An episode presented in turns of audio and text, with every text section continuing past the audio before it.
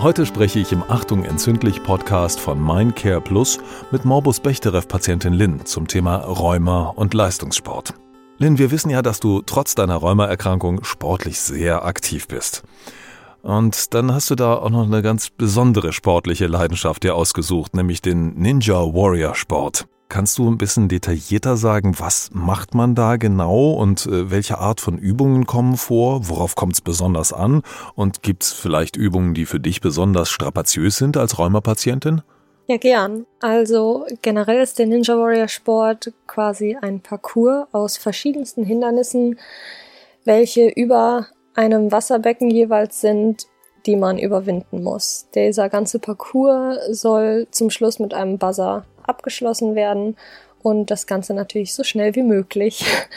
Und genau, also mir persönlich liegen die ganzen Hindernisse der Oberkörperkraft, also Hangeln und Schwingen und Schaukeln, sage ich mal, die liegen mir ganz gut. Und ähm, aufgrund der Erkrankung liegen mir die Hindernisse, ähm, wo der Unterkörper eher beansprucht wird, also wo man schnell über was drüber laufen muss, wo man die Beine koordinieren muss, wo man vielleicht von einem Trampolin abspringen muss oder wo man von weit oben auf einer Matte landen muss, um jetzt nur einige Beispiele zu nennen. Ähm, die liegen mir natürlich nicht so gut und ähm, genau, das ist etwas, wo man meine Krankheit und mein Trainingsdefizit schon deutlich merkt. Sag mal, wie kamst du dazu, trotz deiner Erkrankung?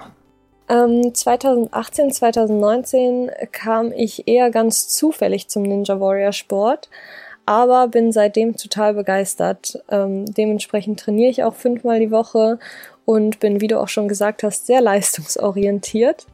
Ähm, ich habe dann auch zweimal an der Show Ninja Warrior Germany teilgenommen, war Parcours-Testerin bei der All-Stars Staffel, die vielleicht auch einige kennen und wurde jetzt auch für die zweite All-Stars-Staffel angefragt, aber da habe ich erstmal abgesagt aufgrund der mentalen Belastung. Ich bin immer extrem nervös und muss da erstmal meinen Kopf unter Kontrolle kriegen. Genau, und außerdem habe ich stattdessen an Wettkämpfen außerhalb der Show teilgenommen. Das hat sich schon zu so einem richtigen Sport auch außerhalb des Fernsehens entwickelt. Naja, der Leistungsdruck ist natürlich enorm bei der ganzen Geschichte, aber so wie ich dich bisher kennengelernt habe, bin ich mir ziemlich sicher, dass du mit der Nervosität auf Dauer gesehen klarkommen wirst. Du wirst sie schon irgendwie in den Griff kriegen. Und ich bin mir ziemlich sicher, dass wir dich nochmal in der Show sehen werden, auf jeden Fall. Naja, und abgesehen von deinen sportlichen Leistungen hast du das Format ja auch genutzt, um auf die Rheumaerkrankung hinzuweisen und aufmerksam zu machen und auch junge Rheuma-Betroffene anzusprechen und den anderen Betroffenen zu zeigen, was noch geht, was man noch machen kann und äh, sich nicht zurückzieht und rein Reha-Sport macht. Das Thema hatte ich auch schon in anderem Zusammenhang. Und das finde ich eigentlich eine ziemlich coole Aktion. Ja, vielen Dank. Genau, also wie du schon sagst, abgesehen von der Liebe zum Sport, habe ich äh, Ninja Warrior für mich entdeckt, äh, nicht nur um Räume eine Plattform zu geben, sondern auch generell unsichtbare Erkrankungen in der Öffentlichkeit so ein bisschen bekannt zu machen, damit die Leute einfach sehen, dass man trotzdem Leistung erbringen kann und sportlich sein kann.